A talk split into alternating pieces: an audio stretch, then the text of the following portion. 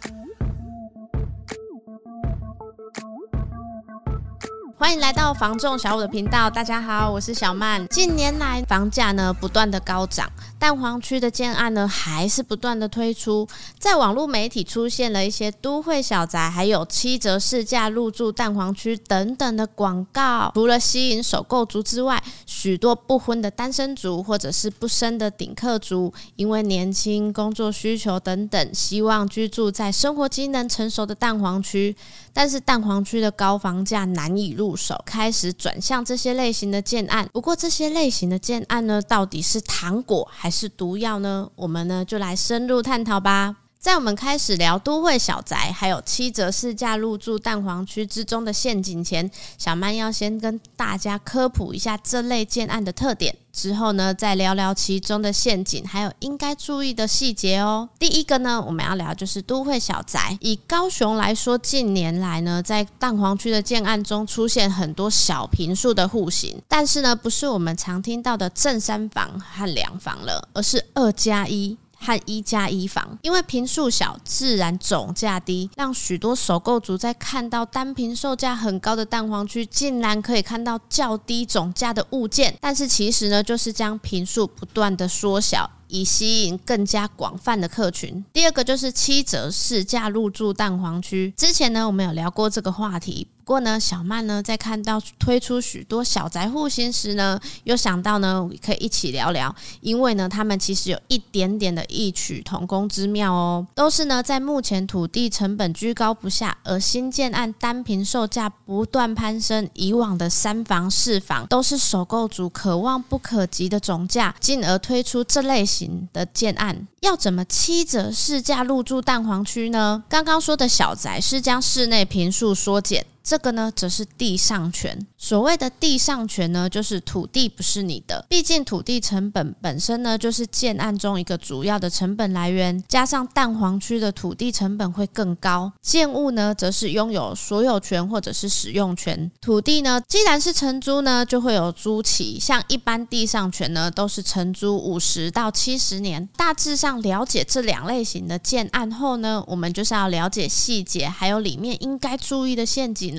首先呢，先聊聊都会小宅，主要看到中古屋小平数的户型呢，都是两房、二加一房、三房。以人物来说呢，目前十年左右的新古屋两房，室内的平数呢约在十六平左右。高雄市的蛋黄区基本上呢会略小两平左右的空间。近期呢，蛋黄区两房加车位呢都已经来到了千万，于是为了更贴近首购族群。蛋黄区的新建案，甚至开始有纯两房，甚至是两房和一加一房的建案。单纯呢，室内呢只有十至十一平的空间，而且这个空间要有两房一厅一卫，可想而知这样子是有多么的拥挤。居住上呢，舒适度有差，加上呢，如果你没有装修到足够的收纳，整体的居住感受呢是有点压迫的。像小曼呢，带惯了很多呢。住惯透天的叔叔阿姨呀、啊，有阿姨的儿子呢和媳妇呢，就是住在鼓山区的大楼，总是会跟我说：“今麦囡仔开这济钱，就是为着要买一间家啊修来大。”安内到底是在想什么啊？或者是说呢，如果以后呢生小孩之后，安内是办怎大呢？还跟我说，现在呢生小孩压力大，小孩子啊都不生了。事实上呢，这就是目前蛋黄区小宅的趋势。许多呢年轻的单身族、顶客族希望拥有蛋黄区的机能性，选择小宅。不过呢，这之中呢有什么细节要注意呢？如果朋友们呢都十分确定自己的规划，其实这类型的小宅并没有什么不好。毕竟呢，依旧是自己的房子，一样是自己的资产。不过人生中呢最不缺少的呢就是意外了。假设呢真的有了小孩，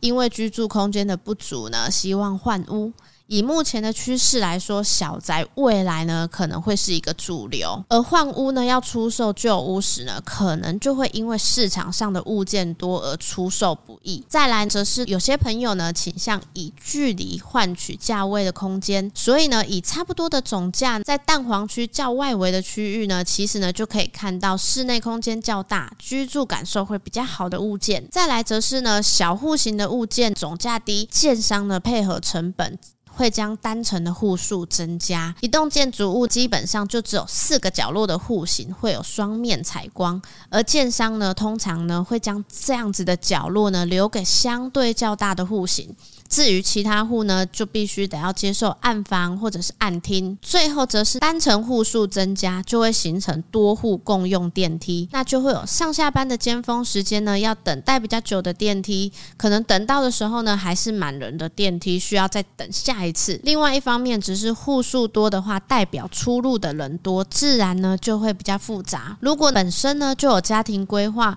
有结婚生子的打算，其实呢以多五到十分钟左右的。交通时间，选择蛋黄区较外围的区域，或者是蛋白区，是可以看到户数较单纯、室内空间较宽敞舒适的物件。随着呢商圈和机能性的不断发展。未来换屋时的优势未必会比较差哦。至于这类型的小宅，虽然呢标榜总价低，不过呢也有可能是换算成单价时会比较高一些哦。所以如果呢有想要参考蛋黄区域的小宅，要多注意一些小细节哦。现在的建商啊，真的是因为啊土地成本取得价格已经越来越高了，嗯、所以啊偏向盖那一种小平数。对啊，嗯。而且我觉得呢，像你刚刚说的啊，真的是要拉低那个总价，整个的室内品或是说总建品，完全就是呢拉小了。嗯，哎呀，一直在缩小，然后呢，其实你单品再乘以这样子的品数，相对的总价也会比较偏低，嗯，嗯，比较便宜一些。对啊，哎呀，可是其实啊，整个的室内空间进去真的是很有感觉。对啊，嗯，因为毕竟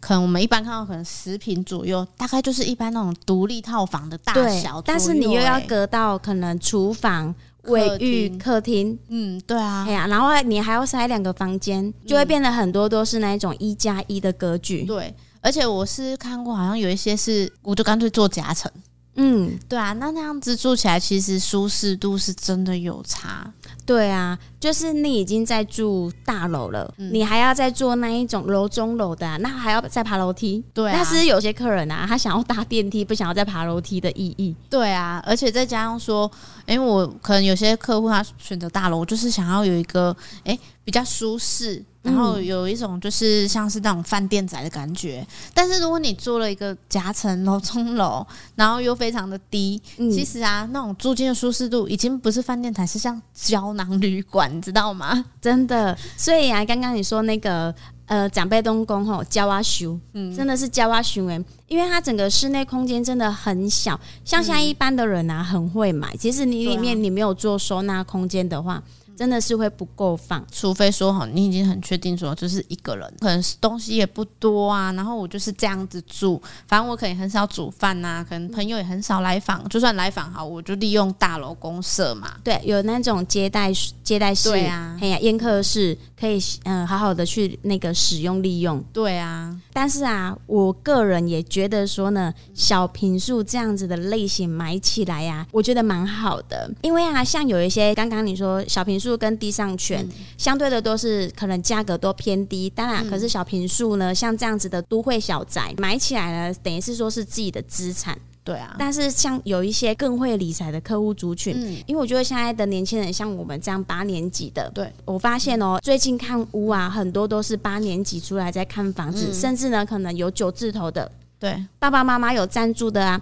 也要出来先买第自己的第一间房。嗯，你看哦，年纪那么轻当屋主啊，他拥有房子的年限可能就会很长很长。一开始可能就是跟女朋友，或是说刚结婚跟老婆两个人住，甚至呢，你可能小孩小 baby 都需要呢跟大人住在一起。所以啊，小空间呐，其实好像呢也还蛮够用的。到时候啊，小朋友真的大了，需要换透天的啊，像有一些更有能力的一些客户族群，哦，他可以呢。嗯把这一间小平数的留着出租，对，出租给人家，嗯、一个被动收入的来源。真的，而且你可人哦，嗯、那个时候你还有在背房贷。但是啊，当你要换屋的时候，如果您是头期款足够，可以去换透天，或是说更大平数的。啊嗯、然后呢，你买了一间嘛，你变成是说你有两间的房贷需要去缴。嗯、但是你这个小平数的啊，出租。对，而且我发现呢、啊，现在的人很讲究生活品质，对啊、尤其是你有新大楼，其实基本上你的公设外观啊，绝对是没有问题的，嗯、是现在的消费族群最喜欢的，因为看起来就是非常的气派、而且最主要是因为像这样子这类型的小宅，通常都是在一个商圈机能很强的，然后蛋黄区，嗯、所以基本上一定是很多年轻族群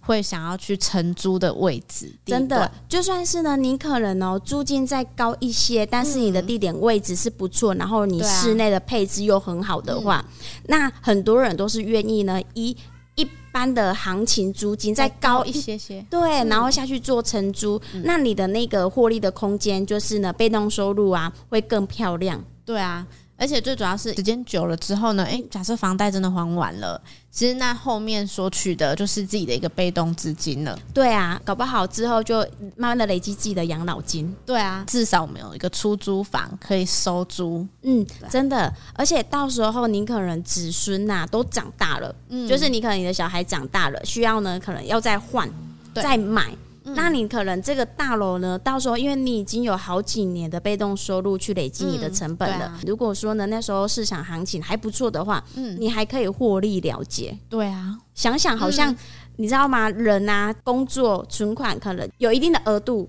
但是啊，因为这样子的方式，他有可能把他的资产啊加倍再加倍，嗯，对，真的。就像是钱滚钱的概念，嗯，真的，你可能不用去投资，就光靠房房地产这一间房子就可以让你呢有更多的财富产生，嗯，对啊，所以我觉得现在的那个小宅真的是很多人偏向，尤其是投资客，就是包租公包租婆最爱买的。因为你小，你精致，然后像有一些在市区，不光是都是小宅，像套房，对啊、有的人你可能用的饭店级的。那种室内规划，啊、很多人呢，你可能一个月一万甚至两万都很愿意去租，嗯，真的。嗯，我觉得现在的消费族群真的是有改变。我觉得以前可能就是想要便宜啊，便宜，然后省吃，对对对，省吃俭用。嗯、但是呢，我发现现现在啊，不晓得是不是因为我们这一个年代的人开始慢慢的崛起，就是现在的消费族群已经换了另外一个形态了，可能就是像我们这样子的年纪。然后呢，现在年轻人的想法又有改变，比较。注重呢是就是生活品质，对生活享受，然后生活品质、嗯、很想要有仪式感。可是我觉得啊，最主要也是因为我们这个年纪啊，像泡明应该有发现，朋友就是基本上就是分两种，嗯、就是一种就是他打死就是不生小孩了，对，就是就算娶了，就是我就想说，我就跟我老婆两个人过两人世界就好了。嗯、那另外一种就是他会生，所以其实我觉得一部分也是因为哈，我们大概这个年纪啊，已经有很。已经有大概一半一半的比例是不想要生小孩那种顶客族了，真的呢。所以就是，其实对他们来讲，买小宅就是我两个夫妻够住就好了，嗯、不会再是说哈，就是一定要买三房啊、四房这样子来住了。嗯、所以这种小宅反而非常的热门。而且呀、啊，刚刚你也有说了，其实像小宅，它就是一个主流在。嗯，所以就算是今天有要生小孩，有打算就是之后的一些规划，嗯、到时候呢，以房。换房，未来的房市呢可能是上涨的。嗯，当然呢，你买的这个小宅虽然平数小，但是呢，一样是照趴数下下去做涨幅的动作。是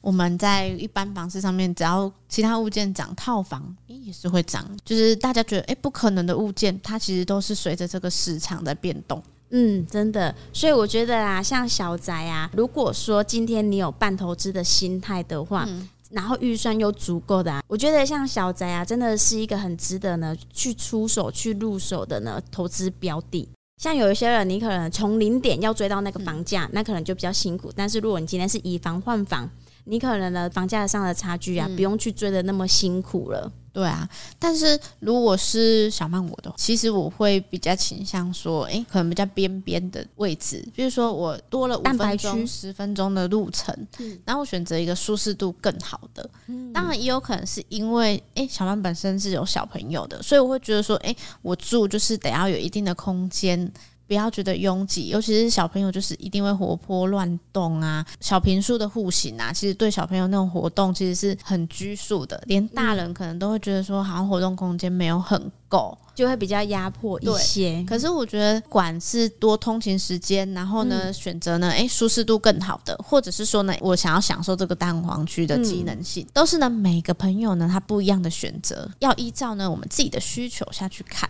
嗯，真的。最后跟大家聊聊七折市价住蛋黄区，这广告是不是超级耸动的啊？但是小曼要跟各位朋友说，这可能呢是一个包着糖衣的毒药哦，一定要非常的注意这类型的建案哦。如果各位朋友呢真的非常的确定人生规划呢就是没有想要生小孩，或者就是想要单身，小曼觉得买地上权当租屋呢是一个方式。不过如果呢你不能够确定的。的话，小曼觉得呢，真的要先踩一下刹车。我们前面有聊到，地上权的建案呢是没有土地的所有权，而是用承租的方式。既然是承租呢，就会有期限，等于说期限到了是没有留下任何东西的。优势当然是呢。可以在蛋黄区呢享有机能上的便利，不用背负较高的房贷压力。不过呢，这类型的地上权建案呢，会因为持有的时间越长，然后年限呢变短而不易转手，加上呢价值也会因此降低。另外，这类型的地上权建案也要注意贷款的成数和利率是否会因为呢只有地上权，贷款的成数会较低。而利率会较高哦，就像小曼说的，地上权建案呢有一定的年限，到期之后呢必须要归还土地。如果呢在后面你的人生规划不同，有下一代也希望呢可以留下资产，那地上权的建案可能会导致呢你没有办法留下资产而变成一场空哦。所以呢，如果有要参考地上权建案的朋友，小曼觉得一定要对后面的规划十分的确定，以免五十到七十年后缴了个寂寞，弄得啊。财房两空，不过也是要考虑一下现金的医疗。五十到七十年的年限是否真的足够呢？如果五十年的年限扣除建筑时间，其实居住呢不到五十年。再来则是呢，每个地上权建案的年限是否足够？以二十几岁的年轻族群呢，地上权建案的年限呢长的有七十年，到了九十几岁啊。真的就够住了吗？如果啊，真的非常不巧的是，在九十几岁的年纪还需要再找房，到那时候真的有能力负担租屋吗？再加上一般来说啊，老年租屋呢是较为弱势的，就算有能力负担，又有办法找到租屋物件吗？最后小曼要说，其实像这类型的小宅或者是地上权建案，没有好或者是不好，只有合适不合适。像是现在很多单身族和顶客族，其实这类型的建案呢也是。非常适合的，因为呢，考虑到未来如果年纪大了租屋不易，这类型的建案总价低，也能确保有地方住，加上呢有一定的机能性，甚至是退休族群如果不想跟子女一起住，想要自己住，其实呢这类型的建案也可以作为考虑哦。但人生中呢总有一些意外和惊喜，若中途呢你发现呢人生规划改变了，遇到对的人，迈向婚姻，组织家庭，那可能就会有一些金钱上的损失哦。地上权这样子类型的物件啊，其实在很久很久已经没有这样子的销售模式了。好像呢，前年的时候很多，嗯，突然呢，在那个民权路那里呀、啊，就是广告出来啊。我们一开始还没有去了解到说那个是什么样的建筑类型，就先被它的价格给吸引了。对啊，因为呢，一般哦，你在市区啊，三房的，你竟然可以看到六七百的案件。对啊，那个时候太震惊了，你知道吗？因为那时候大概一定都是破千呐、啊。对，没错。之后了解了，才发现呢，原来是地上权的物件。嗯、可是我觉得地上权这个物件，当然相对，你可以先用一个比较低总价取得。对啊，嗯。可是像您刚刚说的，就是它有可能会是因为你的年限增加，嗯、然后你你的房子呢越放越不值钱。对啊，人家是买房地产啊，想要它越来越值钱。对啊。然后结果你买的对，但是你买了那个呃地上权的物件，你呢之后要销售呢，好价格好像一直都是在打折，被打折的。我觉得这个理念就很像是说，诶，现在一般人就会享受会买一些动产嘛，例如汽车、摩托车等等的。嗯，那那种东西都是因为你一落地马上贬值，对，那这个房子啊就变成像汽车一样。就是只能让你赚到一个住，真的是只是赚住呢？买这样子类型的，啊，会让我觉得好像就是你先提前把租金付好哦，对，嘿，然后再分期，对，用贷款付的，然后然后再对对，然后再分期。想一想，好像也觉得好像哪里怪怪的。嗯，但是呢，其实有一个我觉得生活上的小细节可以去留意一下，就是说，你今天想要选择地上权。这样子的建筑类型的话，你可以稍微去看一下，因为呢，在市区，但是呢，能用低总价的价位去取得，嗯、是不是呢？有一些客户族群，他本身的预算就是有限的，然后呢，他会去选择这样子。嗯，不是说要去攻击人家，但是啊，你可以去看一下说。租户的品质就像是租金一样啊，可能呢有一些高租金的住的质感可能是不太同的，所以我觉得如果有有要选择这样子类型的客户朋友们啊，可以稍稍微去观察一下，说呢买的都是什么样的客户族群。不过确实啊，有些人他买地上权啊，就是为了投资出租，因为相较之下，你可能取得的总价低，嗯，然后呢，我可能今天算一算之后，我觉得我出租每个月收租的投报率是足够的，嗯，所以有些人都会用这种方式呢，哎，来收租，嗯，啊，反正我不管它后面贬值的问题，因为呢，我也把这个风险想进去了，嗯，那我反正我就是租个十年、二十年，反正我把我的投报率，然后还有我的获利。抓到一个程度，到了我的目标了，好，那我就脱手。哎、欸，那个真的要数学很好的呢，因为啊，你要先看一下呢，房屋过了几年之后贬值大概是什么样的价位，然后呢，你还要去算一下你的租金的整个收，好像其实也可以直接收租七十年呢。对，真的呢，就是、而且还有一点就是呢，嗯、依现在目前拿、啊、通膨的情势来看的话呢，嗯、租金就会上涨。对，所以有些人是看准了这一点，嗯、不管说他今天买的是呢有产权或是没有产权的，嗯，但是呢租金市场大家是一致的，对啊，因为租客他不会去管说你这个房子是有地上权或是没有地上权的，嗯、反正我一样是住，我就是有有呃四面墙壁。家具啊，家具什么，对对对，然后配备什么都有。啊，我就是照这样子附近的行情下去租，对啊，而且大家现在一定很有感的就是什么都涨。真的，就算现在一般的呢，他是买有地上权，就是正常类型的物件呐、啊，它的取得成本就会高，相对的呢，租金到时候呢，一定也是会做一些涨幅。对，没错。所以啊，跟着呢，我们买地上权的啊，人家的租金都上涨了，一样是三房的，然后呢，那我也可以租到像这样子的租金在。所以呢，我觉得如果今天是要投资的话，你数学够好。嗯，然后呢，很会去算投资报酬率的话，这个也是真的是还蛮值得下去考虑的。不过我觉得地上权啊，其实蛮适合我妈那个族群的。呃，你妈妈是什么样的族群？她就是哎，比如说我的旧屋，然后获利了结了，我可能原本呢我已经有喜欢的地段，然后呢这个地段可能房价很高，嗯，可是呢我不想要把我家产啊全部都投下去，因为我可能获利了结之后，我一部分是要当退休金的，嗯，但是像我妈会担心租屋啊很麻烦。其实我觉得这种他就可以去参考，嗯，因为可能五十年到七十年的年限，对一般的可能十几二十岁的年轻族群，可能还是会有点担心，说到底够不够？嗯，可是像我妈她目前呐五十岁的话，对她来讲这个年限呢，诶，可能还可以是一个考虑范围内，因为五十再加上五十，基本上一百。